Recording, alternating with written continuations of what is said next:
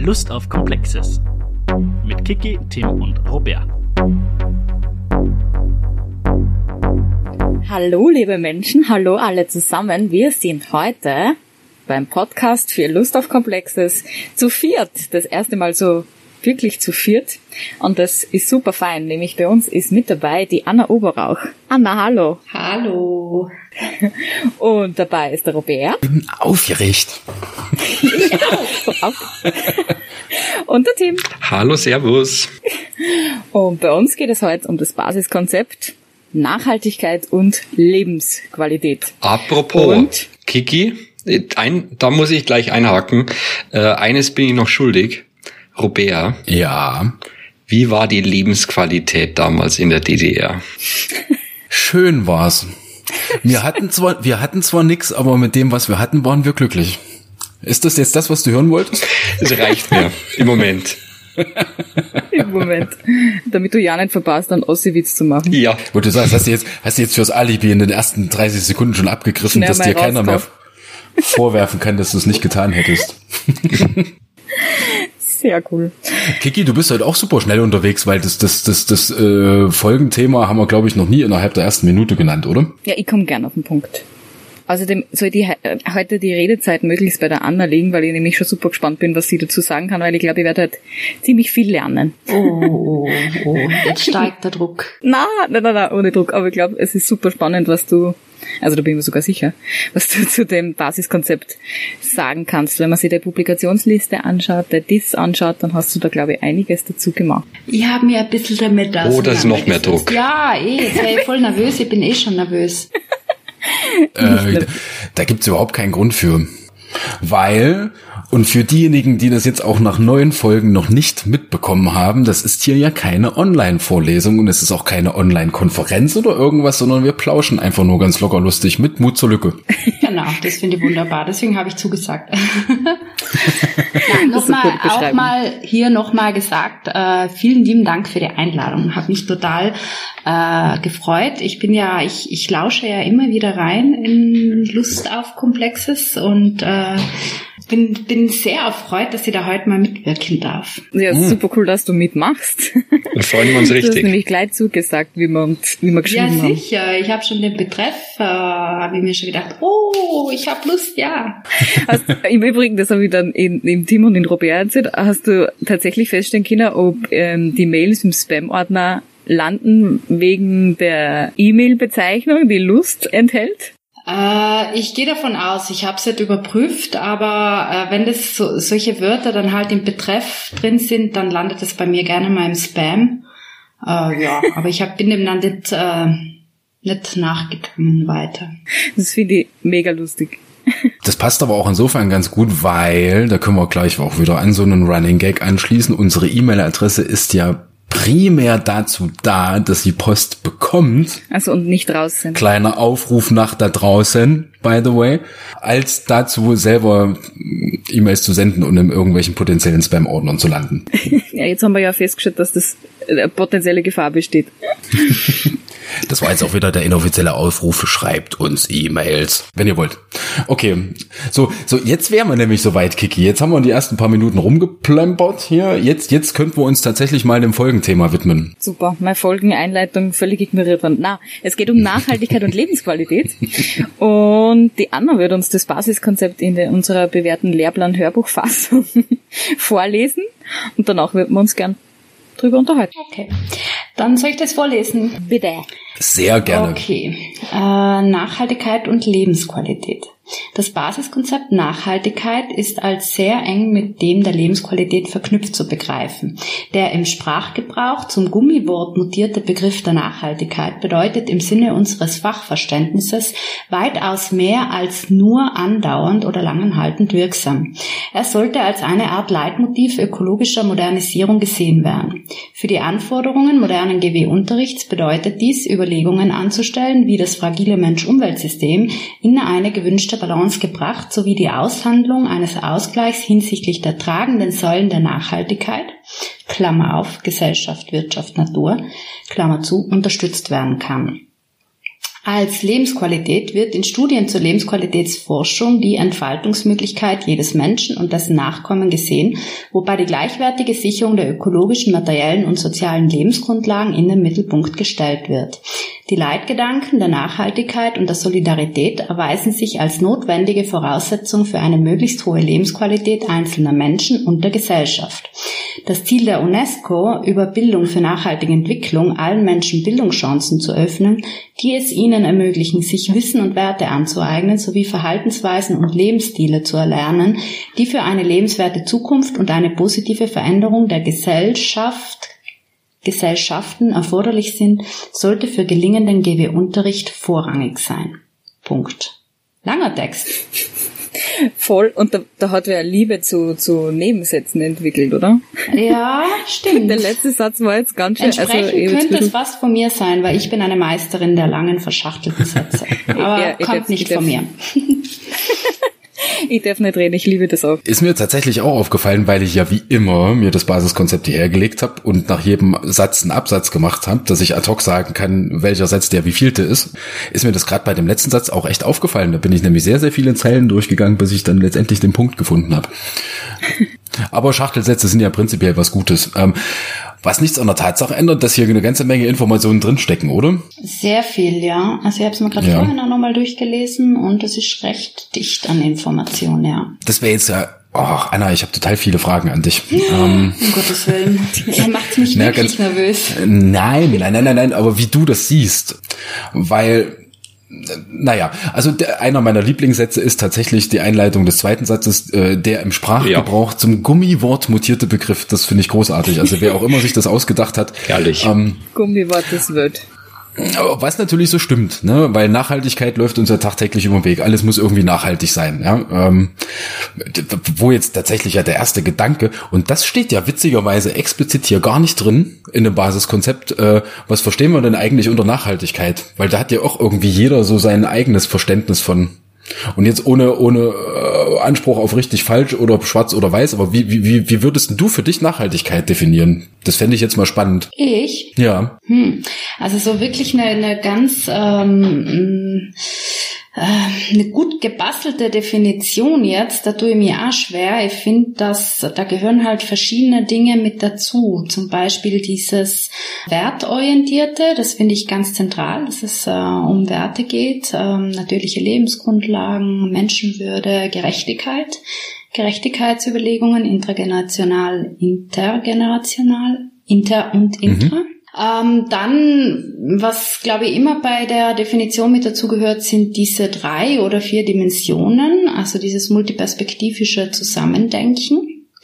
Und was mir an dem, mh, auch an dem Basiskonzept total gut gefällt, ähm, dass da Lebensqualität mit drin steckt, weil es ja eigentlich um die Sicherung von einem guten Leben geht. Für uns jetzt, in Gegenwart und in Zukunft und nicht nur für uns hier jetzt da, wo wir gerade sind, sondern eben weltweit gesehen. Dass es im Prinzip eigentlich um ein, ja, um ein gutes Leben geht, natürlich unter diesen normativen Wertvorstellungen irgendwie, aber das gefällt mir ganz gut, weil sonst bekommt eben Nachhaltigkeit oft als sowas, ja, doch Gummiwort. schwer, ja, Gummiwort und so was, ein bisschen was Schweres, so ein bisschen, ja, was Distanziertes, äh, ähm, Ja. etwas, das einem einschränkt vielleicht. Deswegen ist es ja auch der Lieblingsbegriff eines jeden Politikers. Ach so, ja. Kommt wahrscheinlich nicht so selten vor, ja. Ich sag nur Brau Brau Brau Braunkohleausstieg in Deutschland zum Beispiel. Ja, also seit, seit wann haben Sie den gepackt? Vor zehn Jahren oder sowas? Nein. Spaß. Autsch. Nee, aber äh, weil Anna, du hast da jetzt echt viele Punkte angesprochen, äh, die jetzt tatsächlich nämlich auch so ein bisschen in die Richtung gingen, was ich jetzt da meinte mit dieser ganz gemeinen Frage, weil ich habe vor langer, langer Zeit, als Nachhaltigkeit in der Öffentlichkeit zumindest noch kein Gummiwort war, irgendwann mal ganz banal auf den Punkt gebracht, Nachhaltigkeit, es, nachhaltig ist etwas ganz generisch, unabhängig davon, ob man das jetzt auf Ressourcen bezieht oder sowas. Ja? Nachhaltig ist etwas, wenn man in seiner Handlung quasi so handelt, dass man potenziell seinen Nachfolgern, also der Nachfolgegeneration, mindestens dieselben Bedingungen überlässt, wie man selbst hatte. Also sprich, äh, Erdöl aufbrauchen ist insofern nicht nachhaltig, ganz trivial gesprochen, weil wenn wir es aufbrauchen, hat es die Generation nach uns nicht mehr. Ja? Äh, damals zugegebenermaßen noch so in dieser Ressourcendenke äh, und was du jetzt vorhin auch gesagt hattest mit, dass die Lebensqualität da jetzt mit drin steckt, äh, ist es ja gar nicht mal unbedingt nur auf Ressourcen bezogen, sondern eher so eine Art generelle Maxime. Mhm. So ein, so ein, so ein kantscher, kategorischer Imperativ der, der Umweltbildung. Na, nee, ist ja nicht mal Umweltbildung, man kann es ja auch gesellschaftlich denken. Ne? Mhm. Also das Kantsche, das hast du in deiner Beschreibung genannt. Das steckt so explizit nicht im Basiskonzept. Nein, natürlich nicht. Aber ich meine so strukturell, dass es jetzt weniger ist, es ist ein Konzept und wir müssen jetzt von heute auf morgen alles nachhaltig machen, sondern äh, dass das so, ein, so eine Art Maxime ist, strukturell gesehen. Und da wäre man beim kategorischen Imperativ dass man sich, okay, in welcher Situation auch immer, äh, man versucht so zu handeln, dass sowohl Generationen nach einem, als auch in die Breite gedacht, und das ist das, was du mit Lebensqualität meintest, was ja da jetzt mit drin steckt, dass die Konsequenz seines, seines eigenen Handelns, und das kann man sich jetzt durchaus streiten, auf welchem Maßstab man das sieht, ob man da jetzt Staaten sieht oder sich selber als Person, im Grunde genommen alle anderen in ihren Möglichkeiten dabei nicht eingeschränkt werden.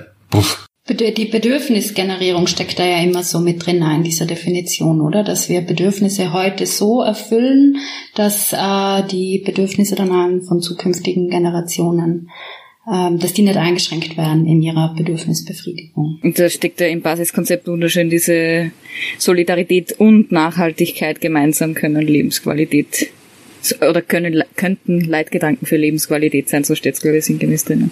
Deswegen finde ich das auch so cool, dass da jetzt sowohl, also A, das Basiskonzept nicht Nachhaltigkeit heißt, oder Achtung, Buzzword, Bildung für nachhaltige Entwicklung oder sowas.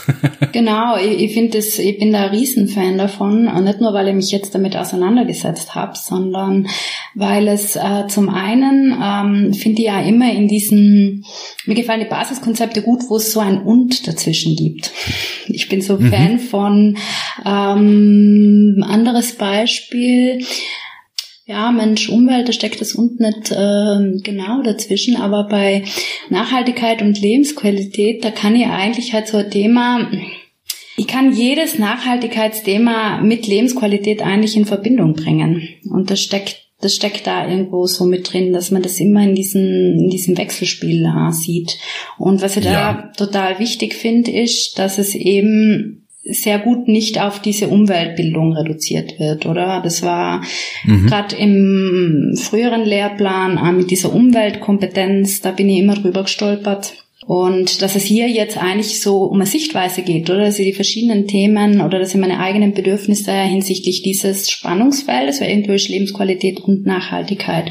Es ist ein Spannungsfeld, aber es ist eine Win-Win-Situation, es ist kontrovers, ich kann es mhm. ganz verschieden sehen, dass das da gut mit rauskommt und dass es immer mit Fragen des guten Lebens ja eigentlich zusammenhängt, die ja ich äh, nur für mich individuell beantworten kann. Und da geht es eben weg von der Ressourcenorientierung, wie der Robert vorher gesagt hat, weil ich könnte unter dem Basiskonzept genauso gut eben die angesprochenen Bildungschancen und Bildungsgerechtigkeit thematisieren. Auch das ist Nachhaltigkeit und Lebensqualität. Ja, oder Geschlechtergerechtigkeit zum Beispiel oder was auch immer. Also. Mhm. Also nur, nur, dass uns niemand falsch versteht, ja. Also Umgang mit Umwelt und Umwelten und Ressourcen gehört da natürlich mit rein. Ja, also nicht, dass wir jetzt falsch verstanden werden. Ja, aber es ist halt nur eine Dimension von vielen, die man da mitdenken kann.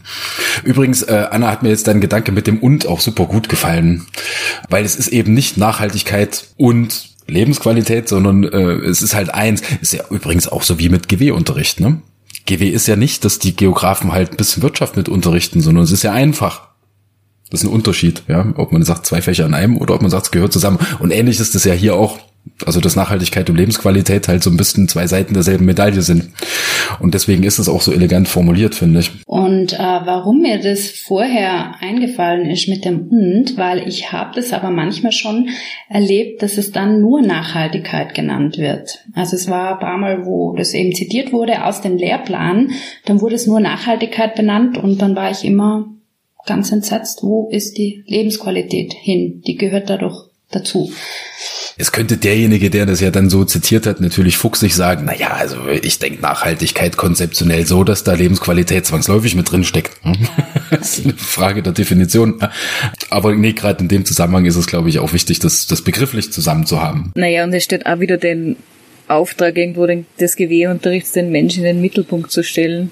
Betont das der Zugang ja auch nochmal. Es geht nicht um irgendwas, um irgendwen, um irgendein Ökosystem, sondern es geht um unser Nachhaltigkeitsgedanken oder unsere Vorstellungen von Lebensqualität. Genau, als Ausgangspunkt oder so an Schülervorstellungen zur Lebensqualität als Ausgangspunkt. Und wenn ich das dann so im Kontext nachhaltige Entwicklung betrachte, dann heißt es das nicht, dass jetzt das drüber gestellt wird und dann wird ähm, praktisch sichtbar, was jetzt gut und richtig ist in meinem Leben und was da vielleicht falsch ist an Handlungsweisen, sondern es bietet eigentlich einfach an, an, an eine Folie, eine Reflexionsfolie, in der dann eben zum Beispiel Kontroversen, Widersprüche, Win-Win-Effekte und so weiter sichtbar werden. Das finde ich ganz zentral und da ähm, ähm, muss ich sagen, jetzt gerade wo ich das vorgelesen habe, dann ist mir aufgefallen, dass da steht im letzten Satz Verhaltensweisen und Lebensstile zu erlernen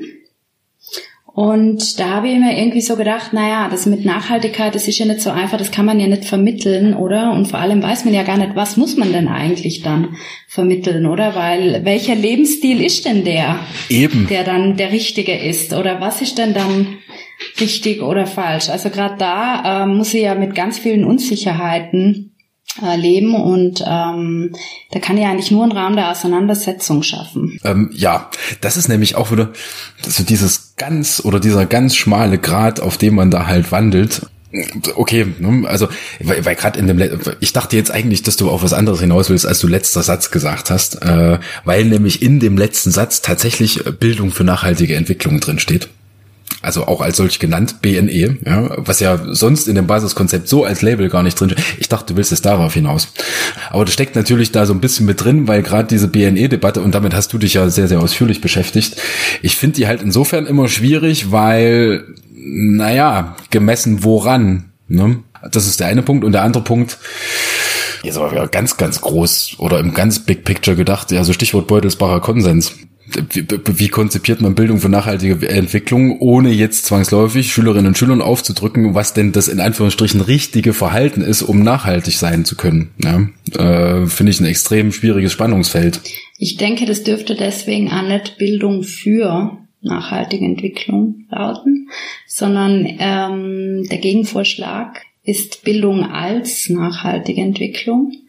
Genau, das, das drückt einfach was anderes aus. Also Bildung für, da steckt einfach diese klare Formung als äh, diese vermeintlichen Handlungsweisen, nachhaltigen Verhandlungsweisen, all, ähm, da steckt das mit drin und entsprechend wird das natürlich kritisiert als Instrumentalisierung hinsichtlich dieser vorgegebenen Zielrichtung. Äh, sehen wir in sehr vielen Schulbüchern eigentlich nur, oh. dass das äh, stark verankert ist.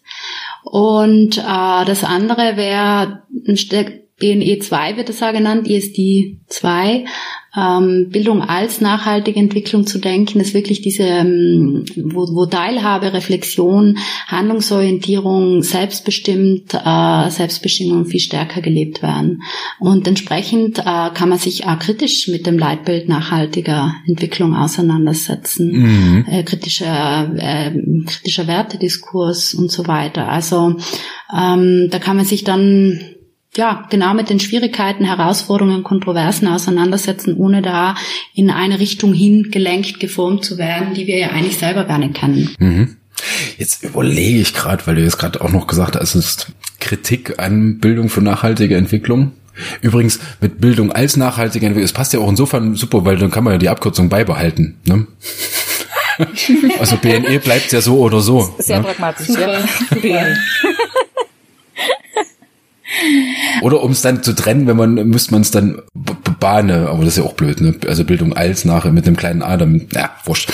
Ähm, nein, aber worauf ich jetzt hinaus wollte, bei der Kritik, ich weiß gar nicht, haben uns wir da in Schlierbach mal drüber unterhalten und das ist ja jetzt auch nichts, was uns eingefallen ist, aufgefallen ist, aber so relativ viele dieser klassischen, äh, in Anführungsstrichen, sagen wir mal, erzieherischen BNE-Ansätze. Ja, also äh, wir haben da eine ungebildete Person, die bilden wir jetzt äh, und am Ende kommt eine Person bei raus, die weiß, wie man sich nachhaltig verhält und wie man mit diesem Planeten so umgeht jetzt mal, es sind ja nicht alle Ansätze so, aber es gibt ja relativ viele davon, die das so thematisieren. Hatten wir die Diskussion mal in Schlierbach, weiß ich jetzt gar nicht mehr, dass das im Grunde genommen ein durch und durch neoliberales Weltbild ist, ne? also mit Verantwortungsabwälzung auf den Einzelnen, dem wir dann jetzt über Bildung noch damit trichtern, im Sinne von du bist verantwortlich, wenn der Planet einen Bach runtergeht, deswegen ändere was an deinem Verhalten? Ja, ich kann mich zwar an die Diskussionen erinnern, aber das wäre dann mein größter Kritikpunkt. Also auch wenn ich so Unterrichtsbeispiele lese, wo es dann darum geht, dass doch die Kinder nachhaltiger einkaufen sollen und da überhaupt nicht reflektiert wird, welche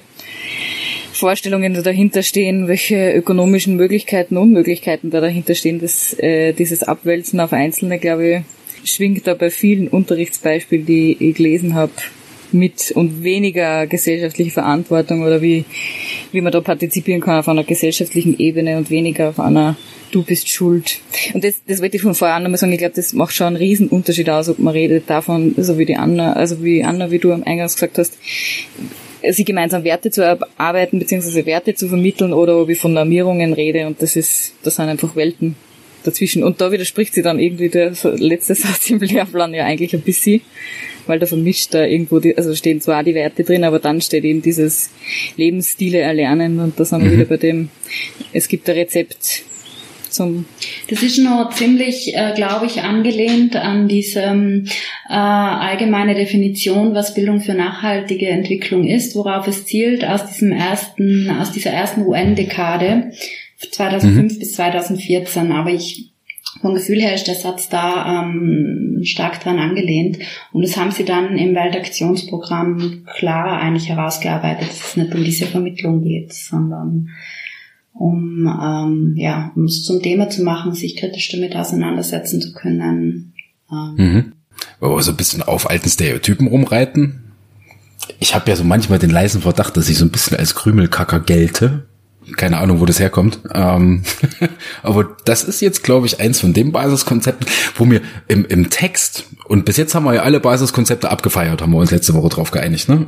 Das ist jetzt tatsächlich eins, wo viele Details drin stecken, über die ich so ein bisschen stolper. Vom Wording her. Also der letzte Satz zum Beispiel, da haben wir jetzt schon ein paar Mal drüber geredet, ja, auch also diese diese diese diese Wortgruppe im letzten Satz äh, eine positive Veränderung der Gesellschaft. Was soll das sein? Äh, zum Beispiel, ne? Also da würde ich jetzt ein bisschen streiten. Und, und der erste Punkt, und es tut mir leid, das ist jetzt ein winziges Detail, aber das ist so eine Sache, da habe ich jetzt Semi-Vorbereitung auf die Folge heute mir auch ein bisschen Gedanken drüber gemacht. Weil, äh, da kommen wir in dem nächsten Basiskonzept eher auch nochmal drauf zu sprechen, aber also speziell bei Mensch-Umwelt-Beziehungen. Ähm, und ich bin nämlich äh, insofern froh gewesen, dass es ursprünglich am Anfang gar nicht so genannt würde, aber dann in dem, ah, jetzt habe ich wieder eins, zwei, drei, vierten Satz, äh, die tragenden Säulen der Nachhaltigkeit, nämlich und in den Klammern dann Gesellschaft, Wirtschaft, Natur. Klammer zu. Und gerade der letzte Punkt, warum kann man den nicht Umwelt nennen? Warum muss da Natur rein? Ich finde nämlich, Natur ist ein unglaublich schwieriges Konzept. Umwelt ist aber auch oft schwierig, denke ich mir, oder? Umwelt ist auch so.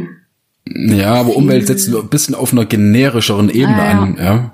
Weil Natur suggeriert ja immer sowas, äh, wie, dass es dass es einen, einen quasi Urzustand gibt, wo keinerlei Einfluss vom Mensch drin ist. Das ist ja, Natur ja. Äh, und wenn der Mensch eingreift, dann ist es nicht mehr ganz Natur, weil dann haben wir ja eingegriffen. Und das ist so begrifflich so unglaublich schwammig und unsauber.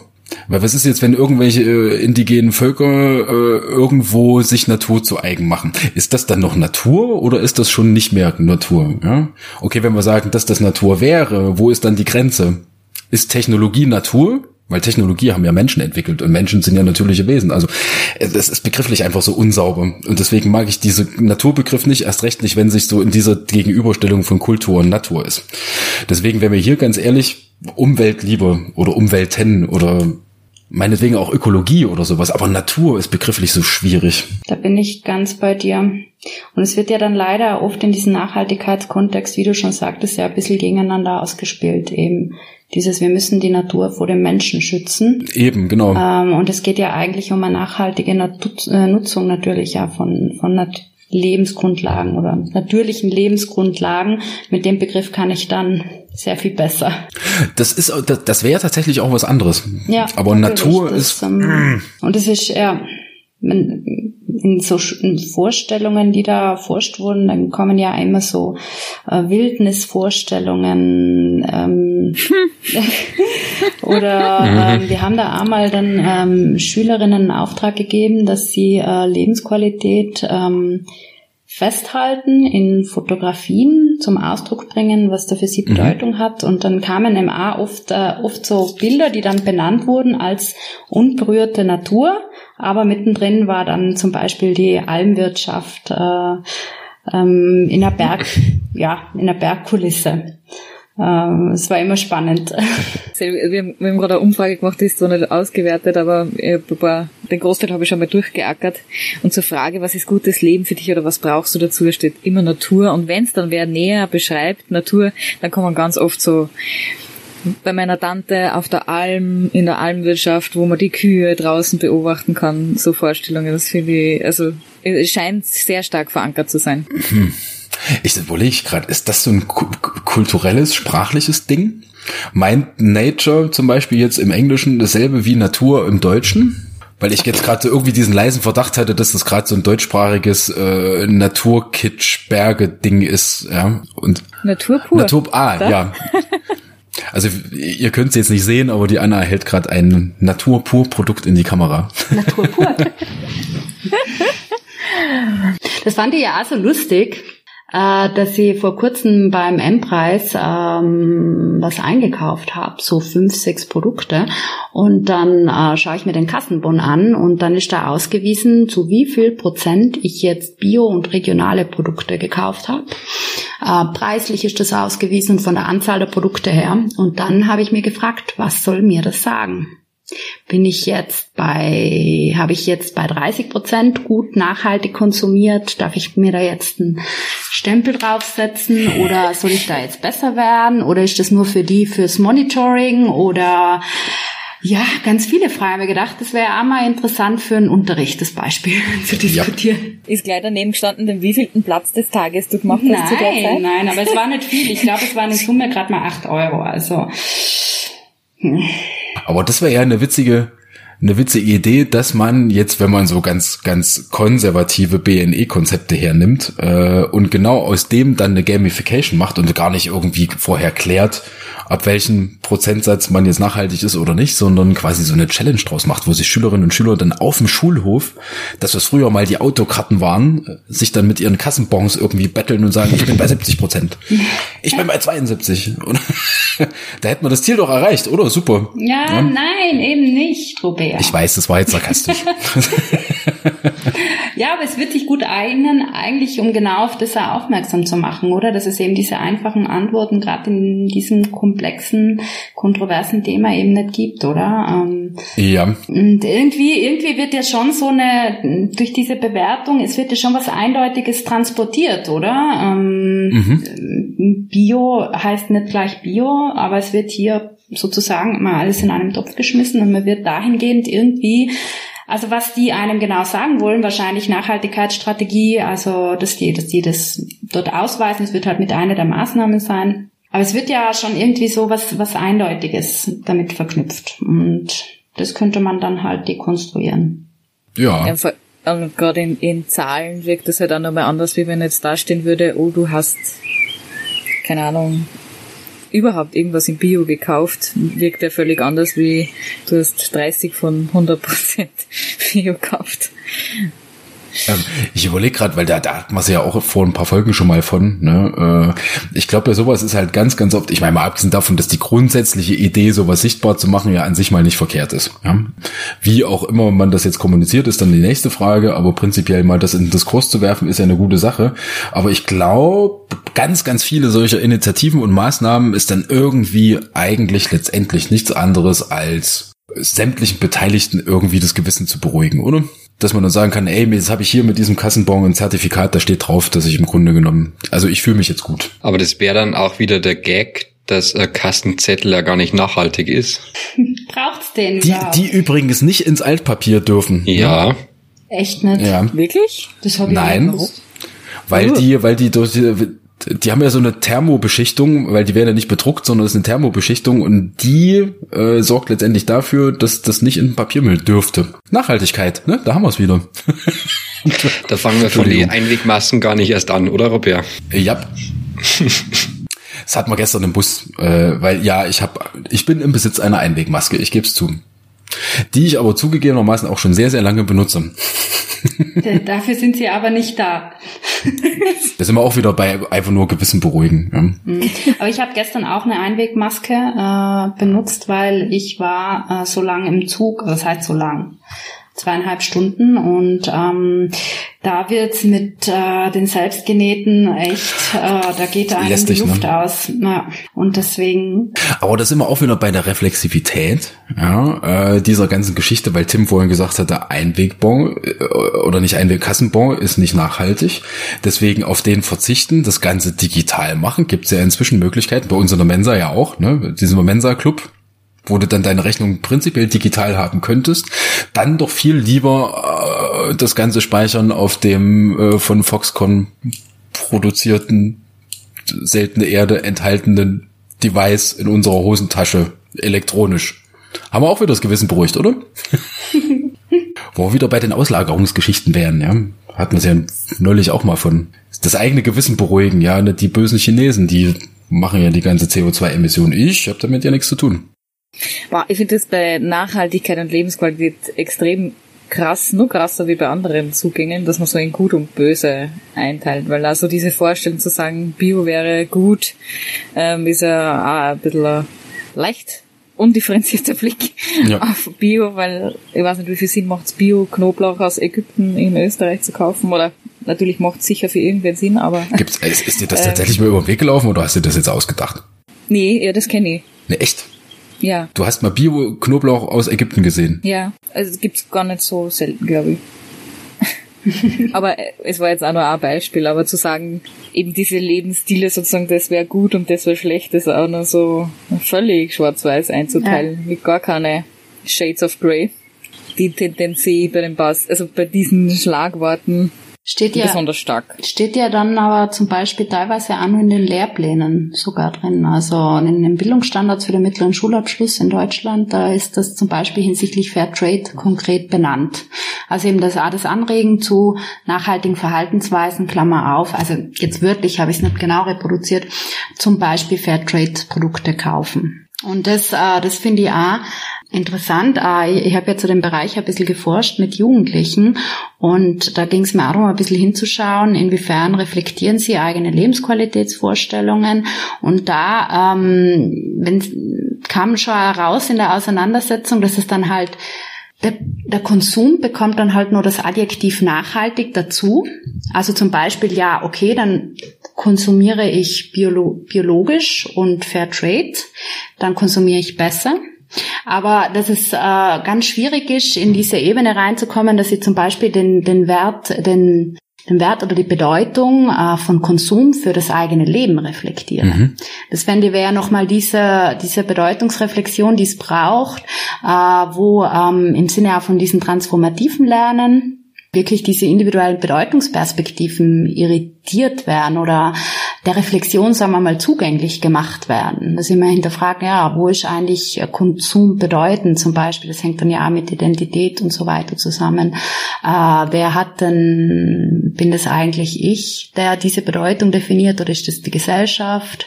Ähm, dass man es eigentlich in, im Kontext von dieser gesellschaftlichen Konstruktion sehen, das ganze A, Lebensqualität. Bin das ich, der das da definiert oder übernehme ich eine dominante Praxis, eine dominante äh, gesellschaftliche äh, Vorstellung. Ja, sehr guter Punkt auch auch schön äh, schön insofern auf den Punkt gebracht, weil man da jetzt auch wieder wunderschön gesehen hat, wie viele Fäden denn da eigentlich zusammenführen und was da eigentlich mit dran gehört. Ja?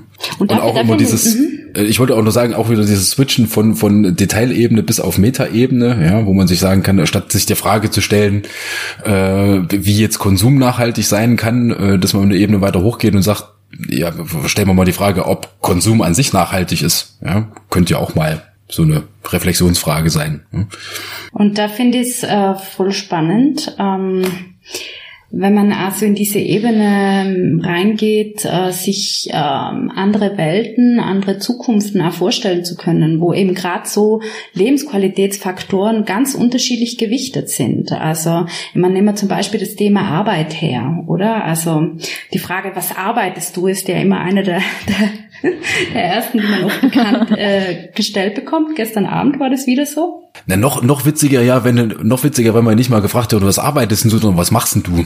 Und damit, damit erwartet wird, dass man jetzt sagt, was man für einen Job hat, ja. Und es ist ja in den, den Lebensqualitätsvorstellungen von Jugendlichen, sieht man das auch, obwohl die ja nur gar nicht arbeiten zum Beispiel, dass das halt einfach sehr relevant ist und dass ja Bildung der Arbeit zuträglich ist. Also ich brauche gute Bildung, für Lebensqualität. Das ist wichtig, um arbeiten zu können, um einen guten Job zu haben, um mir dann was leisten zu können. Ähm, und solche, solche ähm, einfache linearen Schlüsse zu irritieren oder mal zu überlegen, welche Alternativen gibt's denn da eigentlich, ohne die als die richtigen Alternativen darzustellen. Aber wie könnte denn eine Gesellschaft ausschauen, in der Arbeit ganz andere Funktion hat, zum Beispiel? Richtung, also gibt es zum Beispiel das die Postwachstumsökonomie, das finde ich ganz interessant, wo man sagt, okay, 40 Stunden Erwerbsarbeit ist nicht das Erfolgsmodell oder ist nicht das eine richtige und ähm, mal was ganz anderes zulässt, einfach so als ja, äh, Gedankenspiel. Und dann merkt man ah, dass ja ah, die eigene Vorstellung ja ah, ähm, eben eine Konstruktion ist. Ja. Ja, wie, wie, wie hat's Harari äh, genannt? Äh, es sind alles Erzählungen. Ne? Ja, genau, die, die Erzählungen. Wir brauchen andere dominante Erzählungen. Wir müssen neue Erzählungen schreiben, neue Geschichten, äh, neue Narrative, die dann, äh, die, die uns dann prägen. Das ähm, finde ich ja interessant mit Harald Welzer und so, der ja versucht, so Geschichten des Gelingens zusammenzutragen ähm, oder eben auch so neue Utopien und so weiter zu groß zu machen. Ich glaube übrigens, da, da sind wir jetzt auch in einer guten Zeit, genau solche Fragen zu stellen, weil ich glaube, wir sind gerade ohnehin an so einer Schnittstelle, wo sich massiv Dinge ändern werden. Ja? Die hm, Baustelle mache ich jetzt nicht. So süß. Was denn? Krisen, Krisen. Ja, Krisen sind potenziell gut. Aber schauen wir mal, wie es sich entwickelt. Ich wollte jetzt eigentlich auf die Umwälzung im Zuge von Digitalisierung hinaus, aber, aber ja, die Baustelle machen wir hier jetzt nicht auf. Ne? Aber da passt süß danach gut, oder?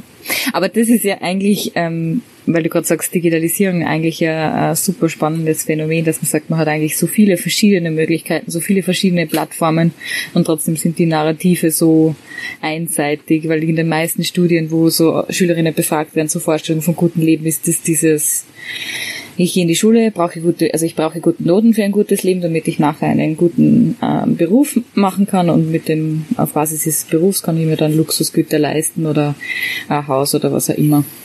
Oh, da sind wir, da haben wir ja, glaube ich, auch, ich weiß nicht, war es letzte Folge oder vor zwei Folgen, da hatten wir uns ja auch mal darüber unterhalten. Das sind halt solche unglaublich zähen Narrative. Das dauert halt echt lange, bis du die wegkriegst. Ich glaube, da brauchst du eine Generation dazwischen. Wahrscheinlich mehrere. Ich habe da mal so eine, sorry? Hm?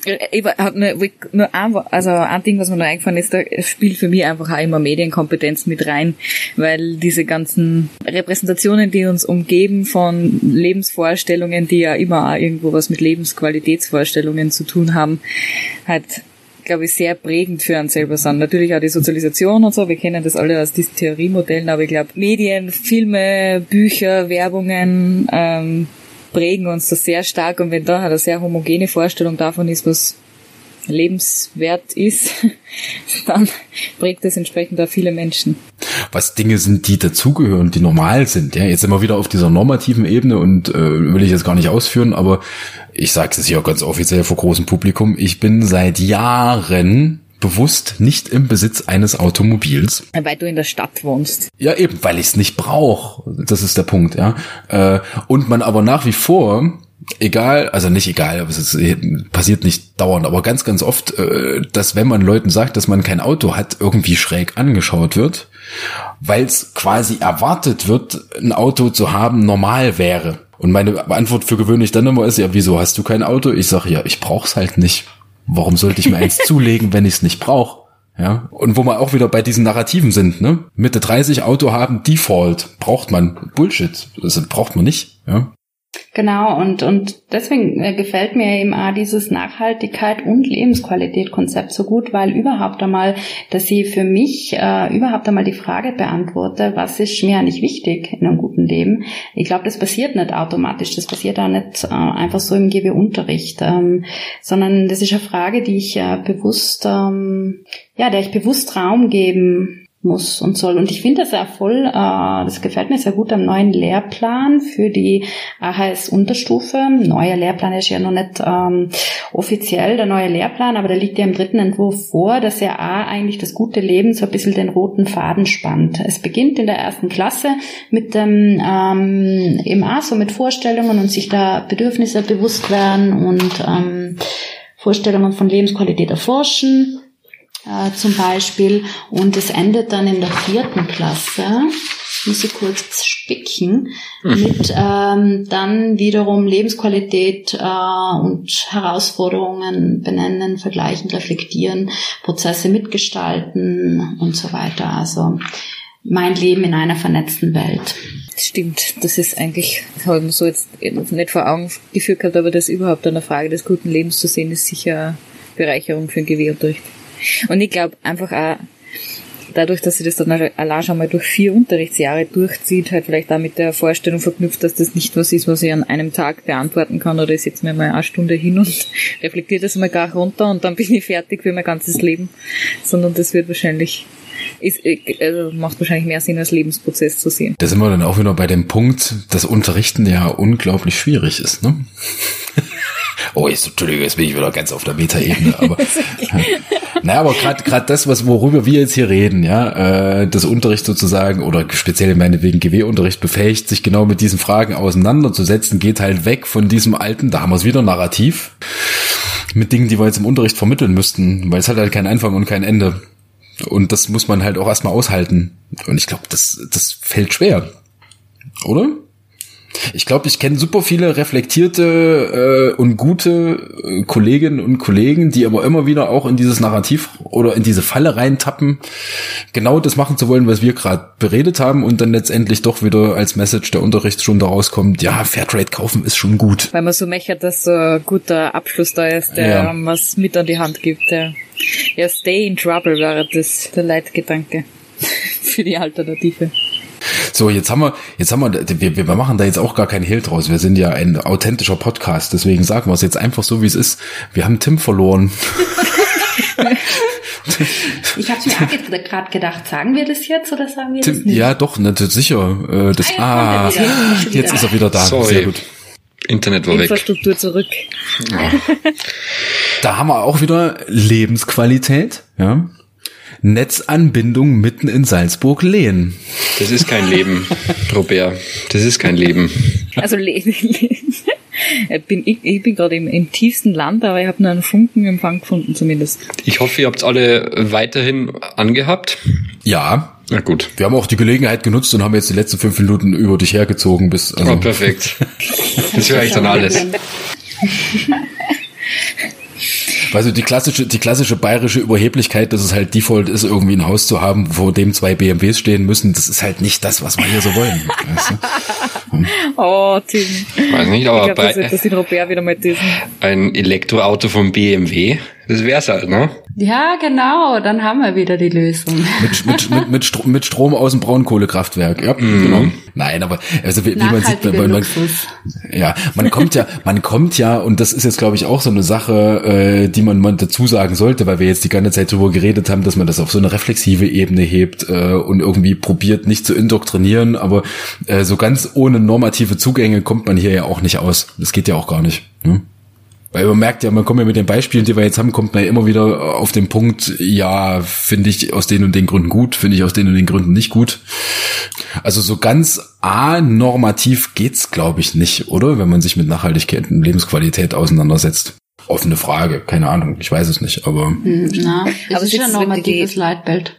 Was ja, ich aber eben, immer ne? besser finde, da sind wir, könnt ihr gleich wieder Kritik üben. Äh, ich ähm, verwende lieber den Begriff nachhaltige Entwicklung als Nachhaltigkeit. Weil ja gerade in Nachhaltigkeit irgendwie sowas Statisches, sowas Zustands, mhm. das ist eher so die Beschreibung eines Zustands. Und bei nachhaltiger Entwicklung bekommt das mehr, mehr Dynamik. Und wenn man jetzt einmal überlegt, gerade GW-Unterricht, wie eigentlich der Begriff Entwicklung zum Beispiel hinsichtlich dem Begriff Entwicklungsländer oder so ähm, verstanden wird, dann sollte immer klar sein, dass ähm, eben jedes Land eigentlich ein Entwicklungsland ist. Oh ja. Wenn es um nachhaltige Entwicklung geht. Und zum Beispiel Österreich ein sehr großes Entwicklungsland. Und das finde ich, das in diese Perspektive, die muss man eben auch irritieren, weil doch dieser Entwicklungs- und Industrieländer und nachholende Entwicklung und dieses postkoloniale Denken ja doch schon nur sehr stark verankert ist, immer in Materialien und so. Ja, da sind wir wieder bei den Narrativen. Ne? Auch das kriegst du über Jahrzehnte nicht raus. Also so diese postkolonialen äh, Narrative äh, und diese postkolonialen Weltbilder, und vor allem in Schulbüchern halten sie sich, glaube ich, nur hartnäckiger wie sonst schon. Das macht ja. Eindruck, wenn ich mir die anschaue. Aber sind wieder bei Schulbuchkritik. Aber ich wollte halt eigentlich, Anna, ich wollte die vorne fragen, hast du irgendwie für die so eine Möglichkeit gefunden, dass man bei Unterrichtsthemen zu Nachhaltigkeit und Lebensqualität sozusagen nicht das Gefühl hat, dass man auf einer reinen Reflexionsebene bleibt, sondern dass man irgendwie Handlungsoptionen erarbeitet, so individuell oder vielschichtig die ja sind? Hast du da irgendwie für die einen Zugang gefunden oder wie, wie machst du das für dich? Ja, mm, wir sind da eher gerade zu einem Projekt, wo es eigentlich darum geht, ähm, das wird ein bisschen strukturiert entlang der Ziele der SDGs, also der Sustainable Development Goals, wo ähm, Schüler zuerst einmal komplexe Problemanalyse machen, äh, was sind Herausforderungen hinsichtlich der SDGs jetzt zum Beispiel auf einer lokalen, regionalen Ebene und sich dann auch für etwas entscheiden, das sie dann in der Gruppe fokussieren und dann geht's auch in einer Ideenfindung, äh, in eine Lösungsentwicklung rein. Und da gibt's dann auch ähm, die Möglichkeit oder wir ähm, regen dazu an, dann auch Aktionen zu planen oder Handlungen umzusetzen. Aber das Spannende dabei ist, äh, dass ja gerade diese Handlung dann eigentlich das, das Thema ist, dieses diese Handlung oder diese Problemlösung, die ich dann weiterentwickle, die ich dann kritisch reflektiere, die ich dahingehend frage, was sind denn da zum Beispiel nicht intendierte Auswirkungen, äh, die wir äh, äh, mitdenken müssen. Wer ähm, ist zum Beispiel äh, irgendwie negativ betroffen vielleicht von unserer Handlung? Und ähm, da gibt es ein Beispiel, das fand ich ganz interessant. Das war, da ging es um Second Hand in der Schule hinsichtlich Labor- und Kochkleidung. Und es war im Prinzip ganz eine simple Idee. Äh, das haben die Schüler, also dass da ein Tauschmarkt innerhalb der Schule etabliert wird, dass die Praxiskleidung im, äh, im, im Matura-Jahr nicht äh, einfach automatisch irgendwie im Müllkübel landet, sondern dass die eben über so ein Tauschsystem weitergegeben wird, dass sie eingerichtet haben, sich überlegt haben, was sind da die Kriterien und so weiter und das dann äh, umgesetzt haben im ersten Jahr und sich das dann angeschaut haben und dann ähm, evaluiert haben, okay, wie könnte man das jetzt weiterentwickeln? Und dann ging es eben genauer dahin zu schauen, was wer ist zum Beispiel überhaupt die Bekleidungs äh, Firma dahinter. Äh, vielleicht kann man zum Beispiel auch dort ansetzen. Oder Sie haben sich zum Beispiel gefragt, was, ähm, warum ist es denn eigentlich so, wie es ist, wie es aktuell ist? Warum gibt es das eigentlich? Nicht bereits oder was sind so die Mechanismen in der Gesellschaft, nach denen wir halt solche nicht nachhaltige praktischen Praktiken zum Beispiel etablieren. Und es sind die zum Beispiel, haben die untersucht, ähm, warum gibt es denn zum Beispiel diese ähm, Anprobe schon seit Jahrzehnten? Also da gibt es immer so eine Kleideranprobe, wo die Eltern eben automatisiert eingeladen werden, mit ihren Kindern hinkommen. Und es gibt ja gar nicht die Möglichkeit, da vielleicht auf einen Gebrauchtmarkt oder auf einen Handel umzusteigen. Und dann haben die eben analysiert, ja, wir müssen zum Beispiel Beispiel in diesen automatischen Elternbrief reinwirken, der da immer ausgesandt wird. Und den muss man ja dahingehend einmal reflektieren. Also zu überlegen, wie, komme, wie kommt man denn da rein? Und ich finde, wenn wir das so diskutiert haben, gerade in diesem Prozess eigentlich, dass da was passiert ist, dass man da einfach genauer hinschaut. Und es geht gar nicht darum, jetzt diese Second-Hand-Lösung als die richtige Lösung, die jetzt unsere Schule zum nachhaltigen Lernort äh, ähm, macht, sondern eigentlich hinzuschauen, warum sind denn eigentlich die Dinge so, wie sie sind? Warum hinterfragen wir das äh, oft nicht? Was sind so automatische, dominante Ideologien, die da immer so mitschwingen? Das fand ich, fand ich spannend. Und ich glaube, man muss sich dann einfach konstruktiv mit so Lösungsideen auseinandersetzen, auch direkt ins Handeln kommen, Partizipationsmöglichkeiten schaffen und das dann aber selber zur Reflexion zu machen. Also Aktion, Reflexion immer in einem ganz engen Wechselspiel und da wirklich qualitativ hochwertig reflektiert. Und damit wird ja eigentlich gerade das Spannungsfeld zwischen Wissen und Handlung zum Unterrichtsgegenstand selbst, dass ich mir da ganz authentisch hinschaue, warum fallen dann viele Dinge schwer oder ähm, wie wird's bewertet oder was ist. Ja, also quasi strukturell gesehen Problemlösung nicht als Ergebnis, sondern als Prozess, oder? Der Weg, da, da, da wären wir nämlich auch wieder bei dem Big Picture, was jetzt das Basiskonzept und äh, eine ein bisschen offener konzeptionalisierte Bildung für nachhaltige Entwicklung wären, das eben nicht Ergebnis, sondern prozessorientiert zu betrachten. Genau, also die Handlungsidee selbst dann eigentlich als Problemanlass wieder äh, reinzunehmen. Ja, ich will jetzt, das ist super gemein jetzt, aber das wäre eigentlich potenziell eine schöne Synthese als Schlusswort, oder? Das stimmt, ja. Das, Weil wir nehmen Leser, wir, wir nehmen Leser, also Leser sage ich jetzt schon, oh Gott. Hörerinnen, Hörerinnen Feedback ja ernst, auch wenn es eigentlich viel zu wenig reingeflattert kommt, nur hier nochmal als Anmerkung. Äh, aber das, was reingeflattert kam, hieß ja, wir sollten tunlichst schauen, dass wir das kürzer machen. das habt ihr mir aber vorher nicht gesagt. Und jetzt habe ich mich hier so ausgelassen. Aber wir, nein, nicht, es geht ja nicht um das Gesagte, sondern äh, so was die Länge einer Folge angeht. Und wir wollten dir ich extra Druck machen. wir sind ja gemein. Extrem, ich habe schon gedacht, wie füllen wir die Zeit? das war ja, der, das war der ja, größte Angst, oder? Ich muss ja ehrlich zugeben, dass ich dieses Feedback ja auch schon formuliert habe. Und ich muss ja ehrlich zugeben, dass ich ja noch nie eine Folge bis zum Schluss gehört habe. Aber ich habe sind, sind wir jetzt so ehrlich? Doch, wir sind so ehrlich. Das machen die wenigsten. Also zumindest bei einem Anbieter, den wir jetzt hier nicht nennen, oder einer Plattform, äh, sieht man das sehr, sehr gut, wie die äh, Episoden-Performance ist. Also an welcher Minute von der Episode wie viele Hörer das hören. Und äh, es sind die wenigsten Folgen, die, oder die wenigsten Zuhörerinnen, die eine Folge komplett hören. Schande über euch. Was ihr äh, theoretisch gar nicht hört, weil ihr sehr eh nicht bis zum Ende. Nein, Spaß. Weil es eh Zeit, ein knappes Gut. Wir ja. wieder beim Thema Nachhaltigkeit. Ja. Aber, nee, aber so, hier gerade in dem Setting, die Zeit verfliegt ja auch so schnell. Ne? Also so klassische Unterrichtseinheit, die hätten wir jetzt schon gecrashed. Ja. Also so eine klassische Schulstunde, da wären wir jetzt schon drüber. Robert, in dem Sinne, bevor du die Zeitressourcen nur mehr strapazierst, könnten wir uns verabschieden. Ja, ich sage jetzt schon Tschüss und ich sage ganz bewusst, dass ich heute nicht das letzte Wort haben werde. Ich bedanke mich nur ganz recht herzlich bei Anna. Ich fand das so cool, dass du heute bei uns warst. Ja, danke. Es hat mega viel Spaß gemacht. Danke für die Einladung. Danke, Anna. Das war echt cool. Coole, cooles Gespräch. Hat man gedacht. Von mir auch. Vielen lieben Dank, Anna, dass du dabei warst. Hat richtig Spaß gemacht. Und eins wollte ich noch sagen, sagen zu dir, Robert. Ich habe nämlich eine Fanpost bekommen. Fanpost, äh, ein Hörer, eine Hörernachricht äh, mit einem Ossi-Witz. Aber den werde ich mir für irgendeine Folge aufheben, wo er thematisch dazu passt. Das ist doch jetzt ein schöner Cliffhanger zum Ende. Ich bin schon gespannt. In dem Sinne, tschüss, ihr Lieben. tschüss, macht's gut. Ciao. Hat mich gefreut. tschüss, macht's gut. Ciao, ciao.